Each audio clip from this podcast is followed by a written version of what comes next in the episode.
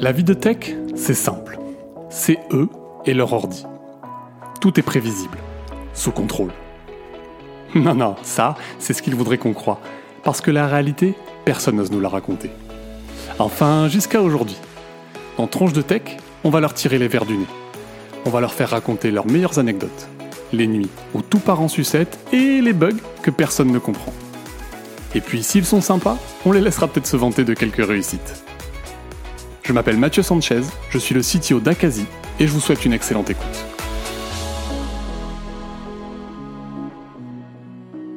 Salut Charles. Salut Mathieu. Est-ce que tu vas bien? Super. Hyper pressé de faire ce podcast euh, Tronche de Tech. top. Tu fais l'intro à ma place avec le, la pub pour le, nom et tout, c'est top. Euh, écoute, bah, ravi de t'avoir aujourd'hui. Merci beaucoup de m'accorder ce temps-là. Euh, moi, j'ai hâte un petit peu de découvrir avec toi euh, les réponses aux questions parce que c'est un épisode un peu spécial pour moi pour deux raisons. Tout d'abord parce que je vais te laisser te présenter, mais pour ceux qui te connaissent, t'es le CTO d'Alan et moi, Alan, c'est une boîte que que je suis beaucoup. pour rien te cacher, il y a des il y a des méthodos Alan dont je me suis pas mal inspiré pour pour ce qu'on fait chez Akazi. Euh, donc euh, donc je suis très content de t'avoir pour ça. Et la deuxième euh, raison, c'est que effectivement cet épisode-là, moi j'ai l'habitude, je suis un peu contrôle fric. Je les prépare pas mal, j'ai les réponses aux questions. Là aujourd'hui, on a les questions, mais j'ai pas du tout les réponses. Donc j'ai hâte de vraiment découvrir avec toi, comme les auditeurs, euh, les réponses aux questions que qu'on va voir ensemble. T'es prêt? Je suis prêt. Pour, top. Pour commencer, du coup, est-ce que tu peux te présenter en trois phrases? Je vais, je vais m'assurer de faire seulement trois phrases. Donc, je suis Charles Gorintin, CTO d'Alan et cofondateur et euh, cofondateur euh, non opérationnel de, de Mistral AI. J'ai 36 ans et euh, et ça fait déjà trois phrases, j'ai déjà perdu. tu peux mettre les points où tu veux après, hein, tu, au pire. euh, top. Euh, du coup, je savais pas pour Mistral AI, donc peut-être tu nous en parleras. Euh, on va voir. Ça, ça, ça m'intéresse de voir ce que tu fais là-dedans. Mm. Euh, du coup, ma première question pour toi, c'est comment tu es arrivé dans la tech? Euh, c'est une, très bonne question. Enfin, déjà, moi, je pense que je suis, je suis un petit peu un imposteur de la tech. Je suis un, suis un, CTO, euh, un CTO qui avait jamais été euh, software engineer. Après, bon, bah, j'ai, eu, j'ai eu un parcours quand même d'ingénieur, donc j'ai fait une classe prépa, j'ai fait l'école des ponts. mon tout premier projet d'informatique, c'était un ray tracer.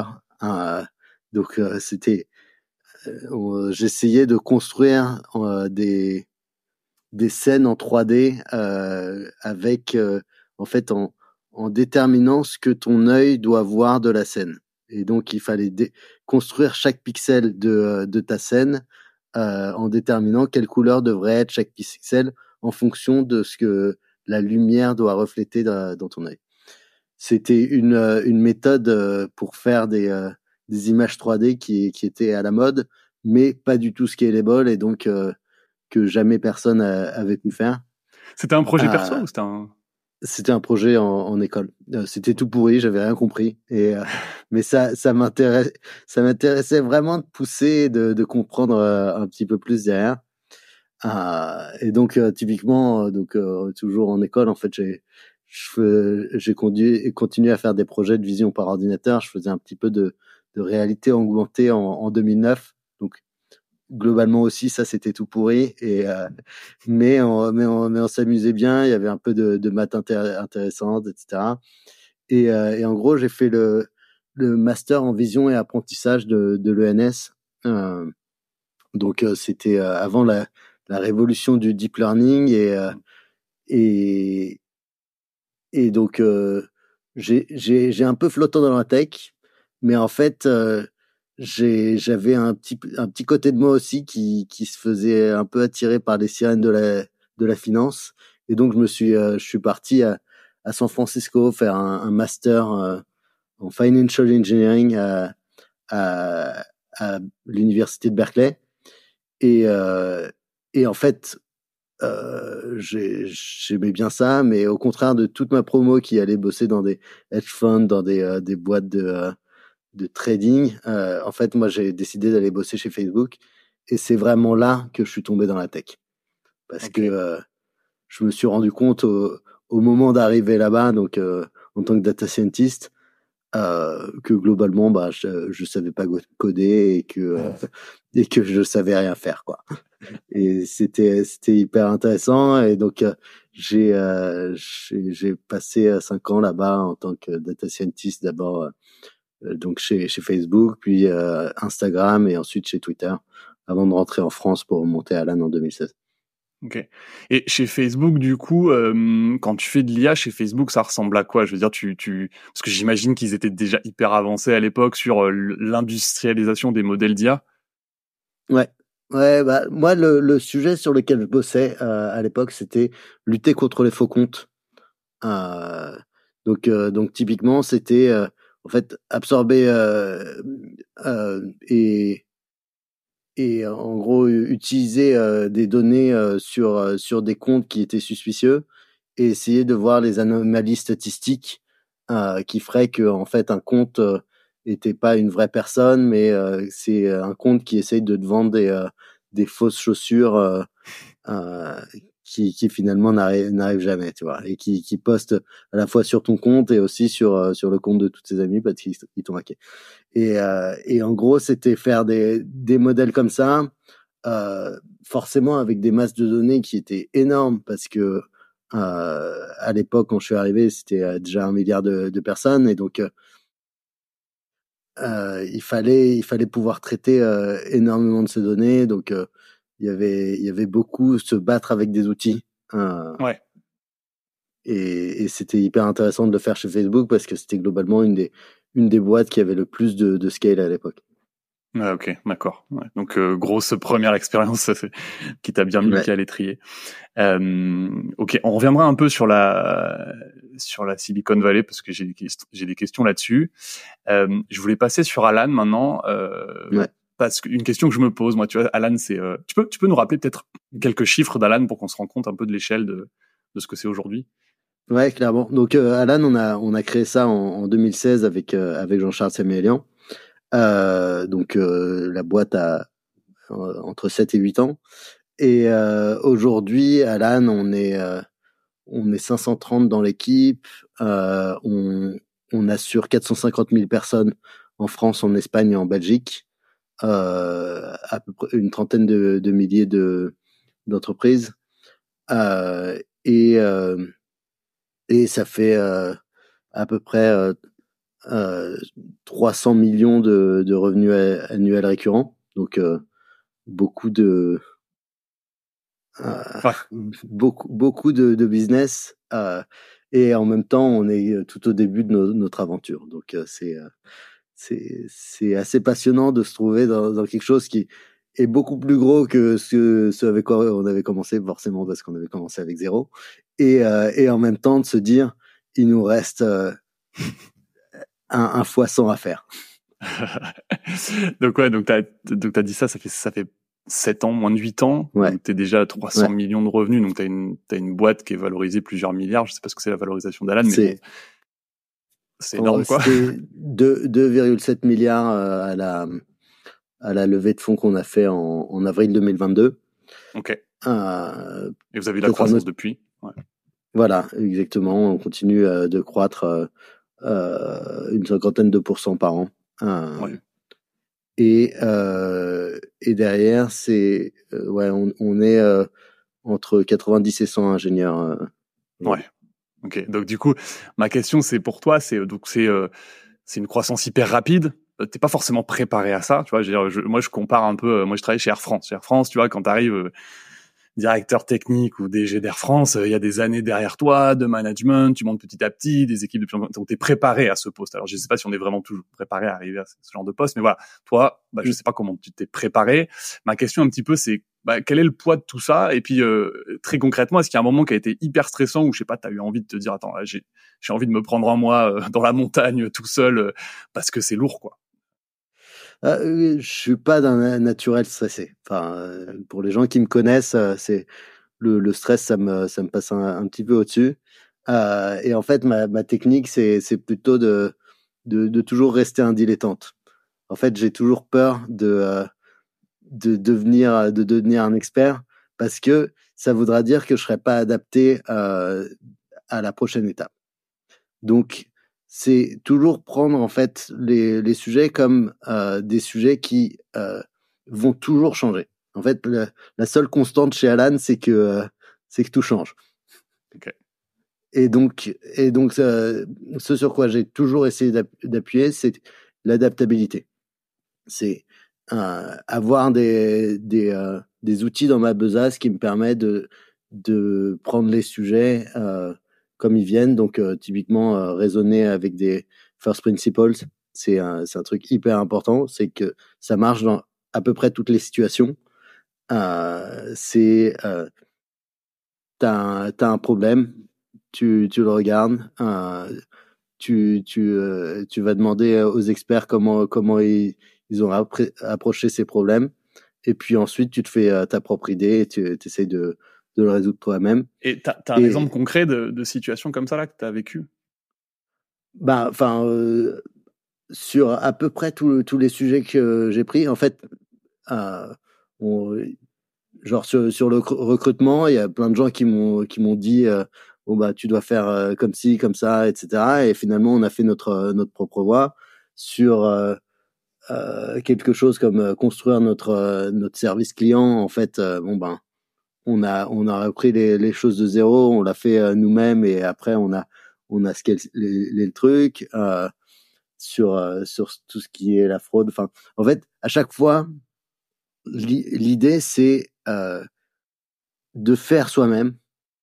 En fait moi j'ai mon j'ai mon petit mon petit système où j'essaye de me virer de mon boulot tous les 6 à 12 mois. Et, euh, et c'est comme ça que j'arrive à scaler dans, dans la boîte. C'est euh, je commence en en rien euh, rien sur mon assiette. Je, je commence à essayer par faire moi-même. Euh, je, je rencontre plein de gens pour comprendre euh, comment comment ils font. Je me fais une idée. Je construis. Euh, je m'entoure d'une équipe. Et, et à un moment, je dis stop, c'est plus à moi de, de faire les choses. C'est quelqu'un de l'équipe qui, qui reprend la main et en fait, moi derrière, je, je comprends le sujet parce que je l'ai fait euh, à la main, on va dire. Et, euh, et derrière, euh, je peux aider, je peux euh, je peux coacher la, la personne qui, qui reprend le sujet. Faire et le puis moi, je, ensuite je, je peux partir sur euh, sur le prochain le prochain sujet. Et, et en fait, c'est le truc le plus important à mon avis, c'est cette idée du de l'esprit du débutant. C'est que derrière, en fait, euh, je je deviens pas expert dans les choses, mais je suis un expert à être un débutant. Ouais, c'est ça. Et à déléguer aussi. Exactement.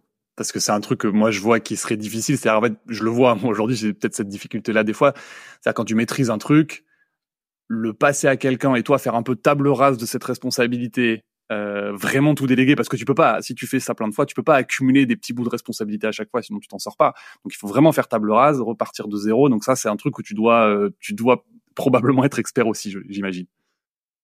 Ouais, exactement. Donc euh, c'est et bon, j'ai pas forcément dit quelque chose qui est qui est qui était stressant, mais mais mais globalement, en fait, les les choses qui qui sont stressantes pour moi, c'est quand à, chaque fois en fait quand, quand, quand je suis débutant j'ai une sorte de de, de vertige euh, parce que j'ai l'impression que je vais jamais y arriver mais en fait avec un peu de boulot euh, avec un peu de de, compréhension un peu de temps euh, on finit toujours par craquer les choses ok c'est intéressant de savoir ça parce que je je, pense que beaucoup de gens ont ce sentiment-là. Moi aussi, je l'ai eu ce sentiment, même des fois où tu maîtrises un truc, tu vois. Euh, je prends un exemple bête, mais euh, moi, quand j'ai changé de boîte là de, de, de à Kazi, je maîtrisais la techno, c'était la même, etc. Mais tu arrives sur un nouvel base code et pendant un moment, tu te dis, je comprends rien parce que c'est pas les mêmes concepts métiers. Enfin, t'es toujours débutant dans une partie. Hein. C'est pas parce que t'es expert sur une partie du, de la techno que tu maîtrises le métier. Et pendant un temps, tu te dis, c'est vertigineux, je vais jamais y arriver. Et puis effectivement, à petits pas, je pense que tu finis toujours par y arriver. Mais euh, voilà, faut pas céder à cette espèce de d'angoisse que c'est trop difficile pour moi. Hein. C'est mmh. décomposer les problèmes. Exactement. Mais après, faut faut pas avoir peur de dire euh, en fait euh, ça a pas de valeur et je vais m'arrête euh, je m'arrête au milieu du, du chemin parce que c'était pas c'était pas utile quoi. Ok. Ça t'arrive ça du coup des, des, des, sujets où en fait finalement tu dis, enfin je me suis trompé de voix, c'est ça? Mmh. Ouais ouais, enfin ça, ça, ça arrive. c'est en gros, en fait je pensais que ça allait être facile et en ah. fait c'est c'est très très difficile et et à la fin le le, le ratio coût bénéfice est est pas bon j'arrête et je, je, passe sur autre chose où je pense que le, résultat va être meilleur. Enfin, D'accord. Et à la fin, le, truc qui, à mon avis, est, est plus important, c'est euh, la vitesse d'itération. Enfin, c'est pareil sur le code, c'est pareil sur, euh, sur plein de choses. C'est que si euh, tu arrives à faire plus de choses, si tu arrives à, à, tirer trois fois pendant que les, euh, les autres tirent une fois, en fait, tu as beaucoup plus de chances de gagner. Ouais, ouais, je suis d'accord. Ouais, ouais, ça se, c'est un truc qui se répète partout. Euh, la, la, enfin, je, je, sais pas, j'aime pas trop ce truc de dire la quantité est meilleure, est mieux que la qualité, mais en tout cas, euh, la quantité des essais euh, va te permettre de, de, de, te diriger vers la qualité, je pense. Ouais, exactement. En fait, la, la quantité euh, te permet de d'itérer sur la qualité et donc à la fin, ouais. de d'avoir la, la meilleure qualité. Mais c'est ça, parce que tu as besoin de feedback pour savoir la qualité, en fait, c'est ça. C'est, c'est tout un autre pan de, des modèles mentaux que j'adore. Ok, euh, top. Euh, du coup, pour revenir sur la Silicon Valley, mm. est-ce que euh, si tu dois retenir un seul un seul élément de ton passage là-bas, je sais pas si c'est un truc que tu as appliqué chez Alan ou que tu t'appliques à toi, j'en sais rien, mais un seul élément que tu dois retenir de la Silicon Valley, ça serait quoi? Euh, Pour moi, c'est euh, quelque chose que j'ai appris chez Facebook, c'est euh, c'est assez lié avec ce, ce qu'on vient de dire, c'est le move fast and break things. Euh, qui a été beaucoup décrié, cette, cette, cette idée, c'est euh, globalement euh, l'idée, c'est que ça a plus de sens d'aller vite, de casser les choses et en fait d'aller vite pour les réparer que de euh, de de marcher sur des œufs et, euh, et vraiment euh, faire faire très attention. Euh, c'est c'est Ken Beck qui d'ailleurs a bossé a bossé une, partie chez chez Facebook. C'est un, des un des signataires du Agile Manifesto qui dit que si tu si tu si tu vas vite euh, que tu fais des erreurs en fait t'apprends de ces erreurs et ça te permet d'aller plus vite euh, alors que si tu vas lentement pour faire moins d'erreurs, en fait, euh, tu vas juste plus lentement. Ouais, je, et t'apprends pas. Je, et je veux, je veux rebondir là-dessus parce que tu vois, euh, du coup, Alan, vous êtes quand même dans la santé et euh, tu vois, ça me fait ce truc de move fast and break things, il a été un peu décrié. Tu vois l'histoire de Terranos aux US avec Elizabeth Holmes, etc. où elle est dans la santé et en fait ils font un peu bon, ça va plus loin que ça, hein, j'exagère, mais mais il y a un petit peu de ça. Tu vois, à un moment ils sont allés vite euh, parce qu'ils avaient des contraintes, etc. Mais ils sont dans un milieu où il aurait peut-être fallu. Et du coup, comment ça se décline chez Alan justement? Euh, Enfin, je pense que l'exemple le, de Terrano c'est pas très bon parce que c'est typiquement ils ont ils ont fraudé, ils ont euh, ils ont menti, etc. Enfin. Euh, mais sous couvert de ça, tu vois, il y avait un peu de. Ouais, mais c'est pour moi c'est pas du tout le playbook Silicon Valley pour le coup. Les gens et typiquement tu vois dans, dans Terranos que euh, les investisseurs et les gens au board en fait n'étaient pas du tout des personnalités de la Silicon Valley. Bref, c'est euh, mais le le euh, le ton feedback est sous-jacent est, est, très bon. oui, il faut faire faut faire très attention, mais en fait il faut comprendre quel est ton contexte.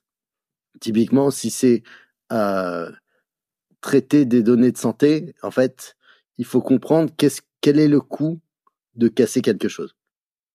Euh, et donc, notre euh, cette idée de d'aller vite et, et euh, move fast and break things, en gros, tu, tu dois l'appliquer que sur les choses où tu peux te permettre de, de casser. Donc, euh, typiquement chez, chez Facebook, c'était bon ben, t'as le site, euh, t'as une page qui est cassée et en fait, tu rafraîchis la page et elle est là.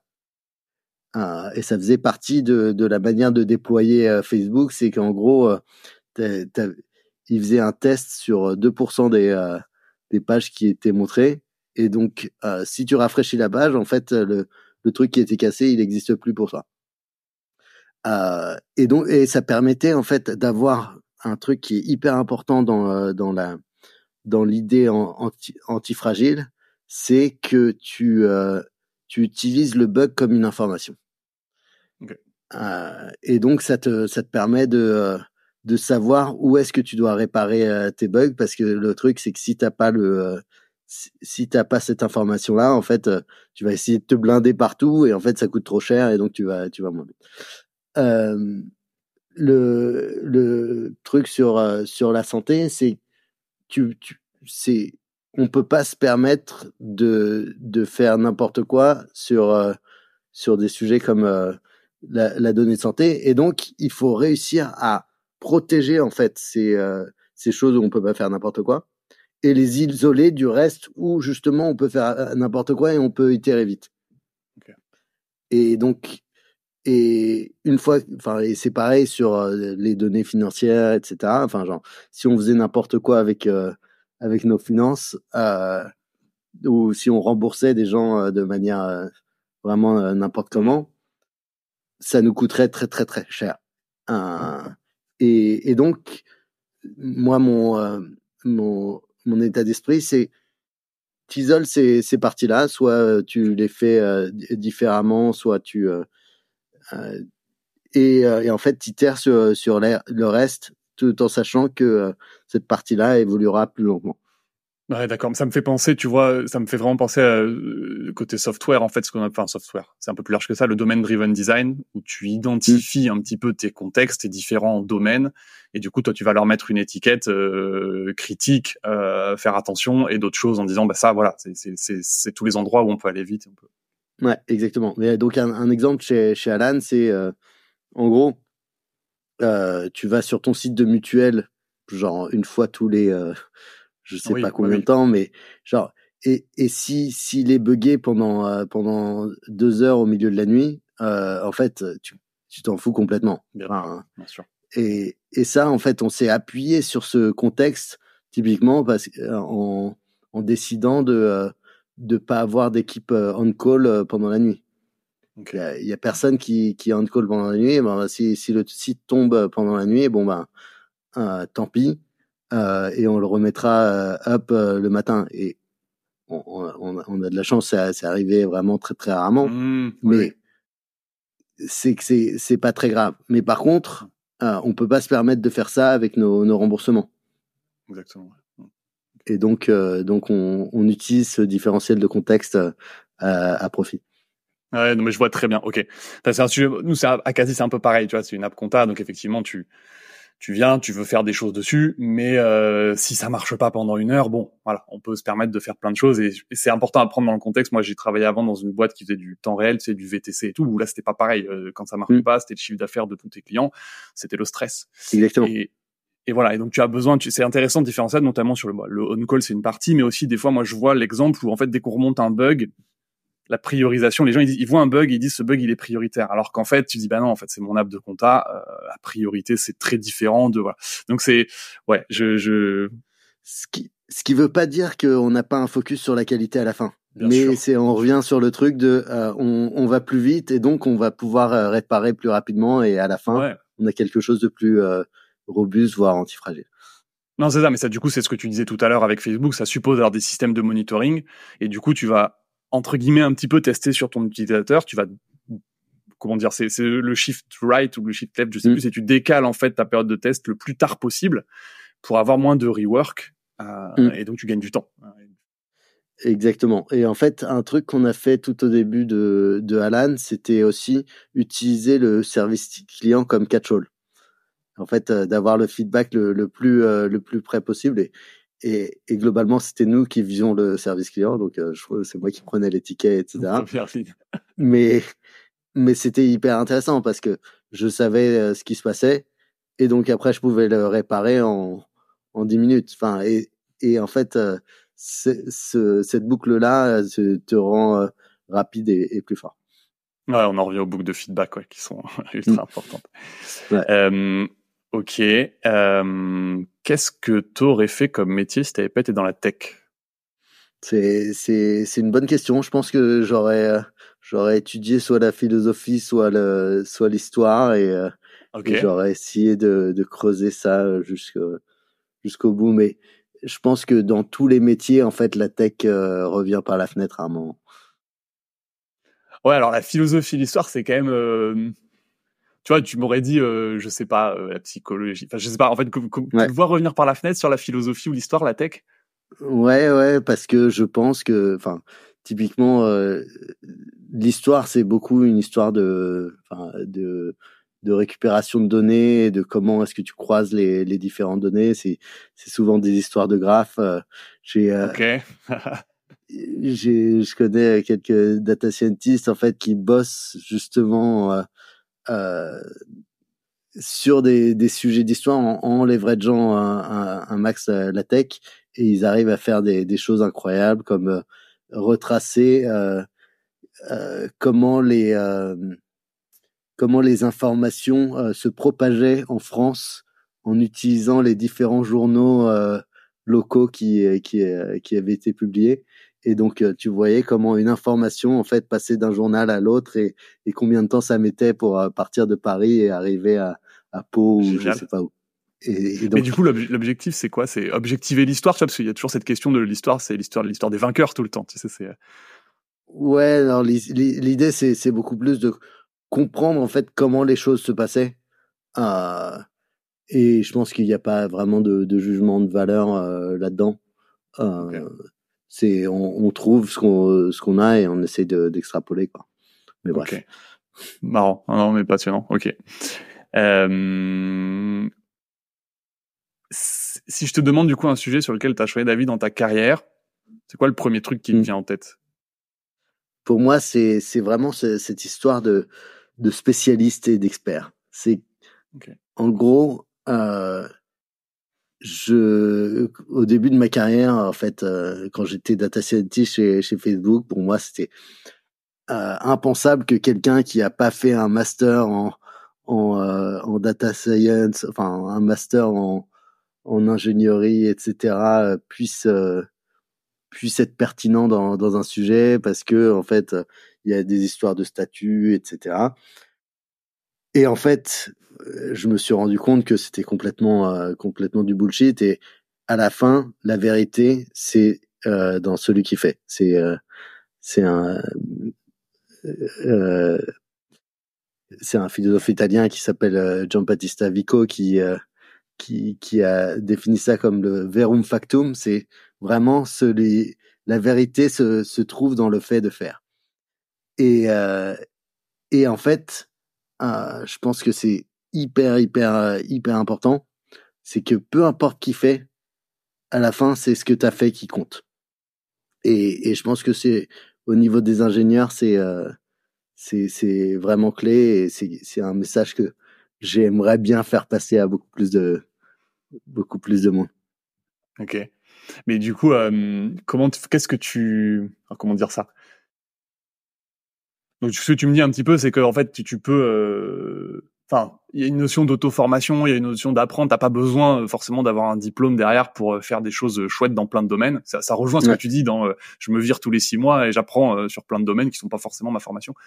Mais ouais. du coup, aujourd'hui, qu'est-ce que, enfin, quelle valeur t'attribues, enfin tu, tu, tu, tu mets sur ton diplôme d'ingé en fait justement? C'est la question que je me pose un peu. Moi, je suis comme toi, j'ai un parcours d'ingé, j'ai la même opinion que toi, euh, et je me dis, bah voilà, à quoi à quoi il sert en fait?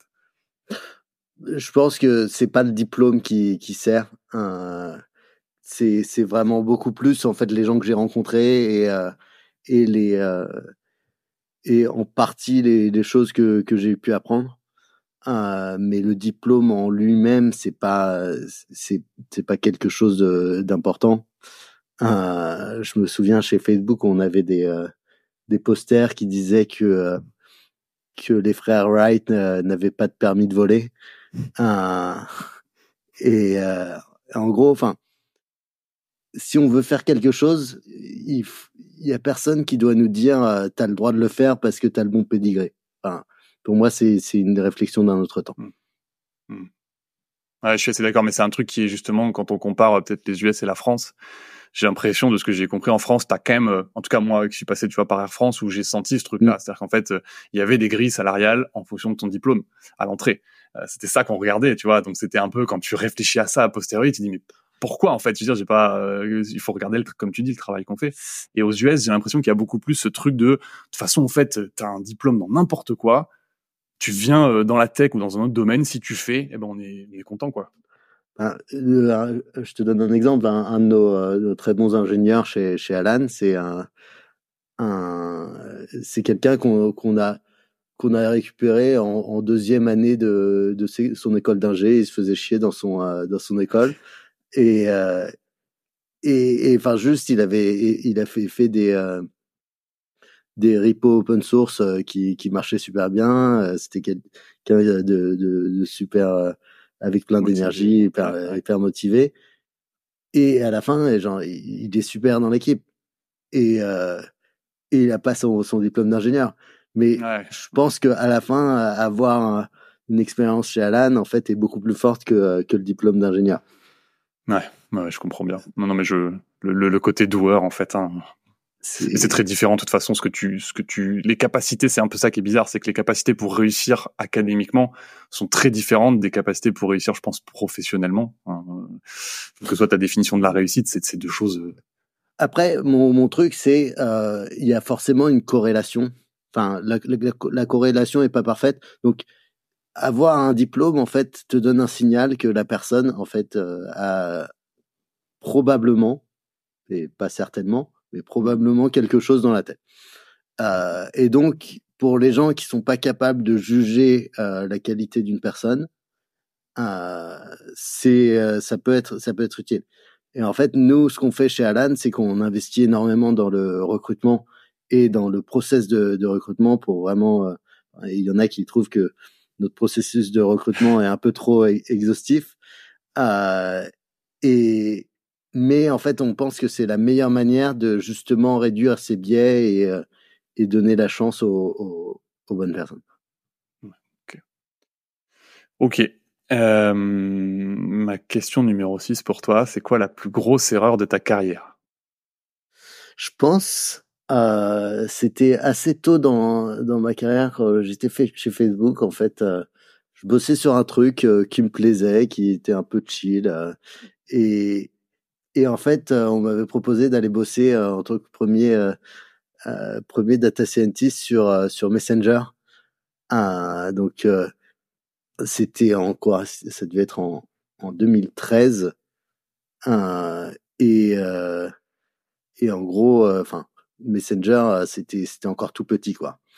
Et et puis j'ai j'ai dit non, en fait j'ai envie de continuer à bosser sur sur mon projet parce que c'est chill et c'est euh, et ça m'intéresse. Et en fait, je pense que l'erreur que, que j'ai faite, c'était de pas faire confiance au momentum. Euh, et je pense que c'est quelque chose qui est qui est hyper important euh, euh dans une carrière, c'est de de de suivre le vent.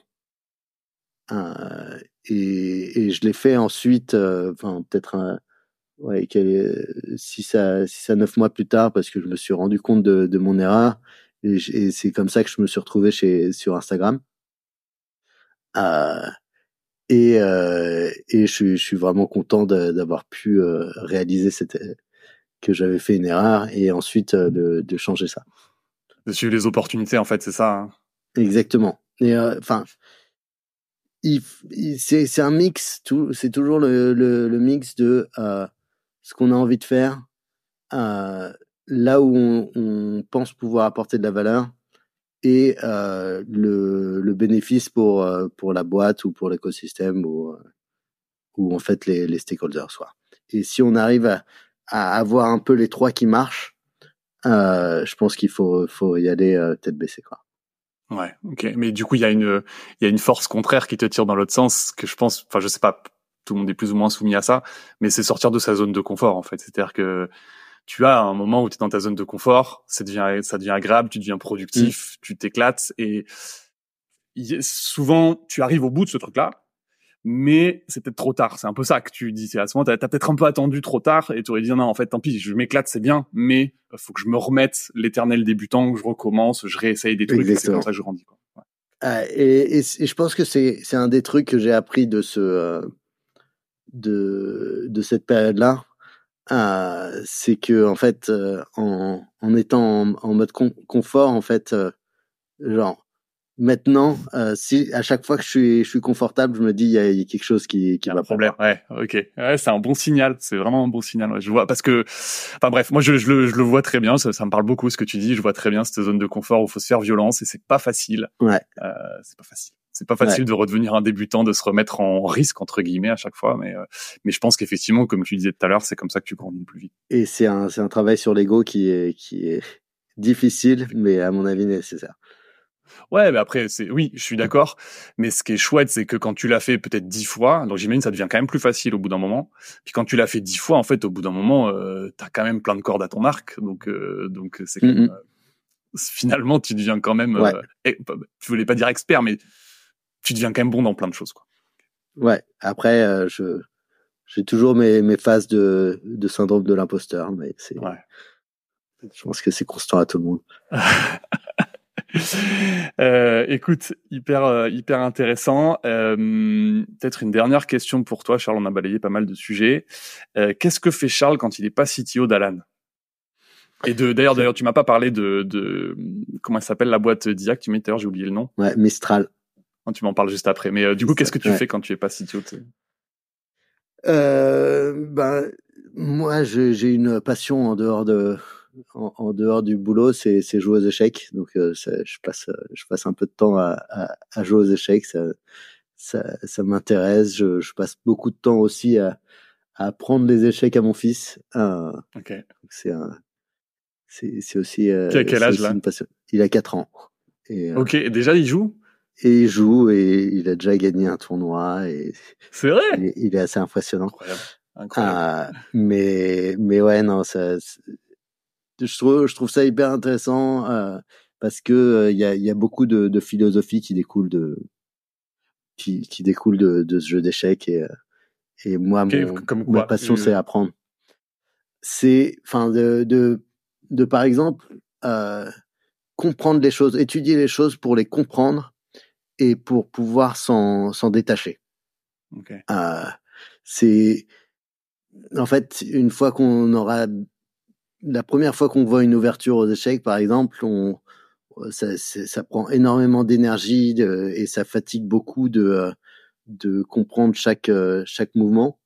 Et en fait, une fois qu'on l'a vraiment bien intégré, on se libère de la, de la, de la rame dans notre cerveau et ça nous permet en fait de, de pouvoir penser à plein d'autres choses, à, à des attaques, à des choses qui nous permettent de, de, de, devenir beaucoup plus forts et plus devoir du tout penser à cette chose qu'on a découverte initialement.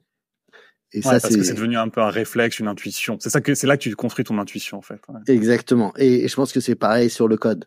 Euh, c'est ouais. on galère la première fois qu'on qu découvre un, un, langage, mais une fois qu'on l'a un peu intégré, en fait, on peut se, on peut prendre de la hauteur. Et et je pense que ça fera un bon segue vers le euh, le, le, sujet d'après, c'est que l'AI nous permet aussi de, de, faire ça, de libérer de la, de la, de la RAM euh, dans notre cerveau, euh, notamment parce qu'on n'a plus besoin d'avoir les, les, détails de syntaxe de, de je sais pas quoi, parce ouais. que euh, Copilot va le faire pour nous. Et, ouais, c'est des étapes qu'on a eues euh, en libérant notre mémoire, notamment avec ta Wikipédia, t'as plein de choses, tu libères vers du raisonnement. Et je sais plus, on a montré qu'en fait aujourd'hui, on a des niveaux d'abstraction supérieurs à il y a 100 ans, en fait, grâce à ça. Ouais. Ouais, c'est c'est Michel Serres qui qui euh, qui parle beaucoup de ça, du fait d'externaliser son euh, sa pensée. Oui, donc du coup, ça arrive avec les AI en fait. C'est vrai qu'il encore plus maintenant. Ouais. Exactement. Il prend il prend l'exemple de de Saint Denis céphalophore, donc celui qui porte sa tête et, euh, et en gros il dit euh, tu, tu portes ta tête et ça te permet d'avoir beaucoup plus de euh, être beaucoup plus puissant dans, dans ta manière de, de fonctionner parce que tu as externalisé ton savoir. Ok. Et donc Mistral AI dans tout ça? Et donc Mistral AI, en fait, c'est un, c'est un, un, un, projet. Enfin, moi, j'ai arrêté de, de faire quoi que ce soit dans Alan euh, à part l'AI en, en début 2022 et, euh, et donc euh, j'ai je me suis remis à, zéro à, à, à écrire mes, réseaux de neurones etc et puis euh, en fait on a commencé à écrire avec avec Jean-Charles des des petits papiers pour dire mais pourquoi est-ce qu'on n'a pas d'OpenAI euh, européen? Et, euh, et au fur et à mesure, en fait, on s'est rendu compte que euh, c'est bien de le dire, mais en fait, euh, c'est mieux de le faire. Et donc, on, on, est allé chercher des les meilleurs les meilleurs chercheurs mondiaux et, et, en fait et ça tombait bien parce que eux aussi voulaient monter une boîte. Et donc on a écrit une stratégie de comment est-ce qu'on pourrait créer un, un OpenAI euh, européen et, euh, et combattre euh, OpenAI en se contrepositionnant, notamment grâce au pouvoir de l'open source.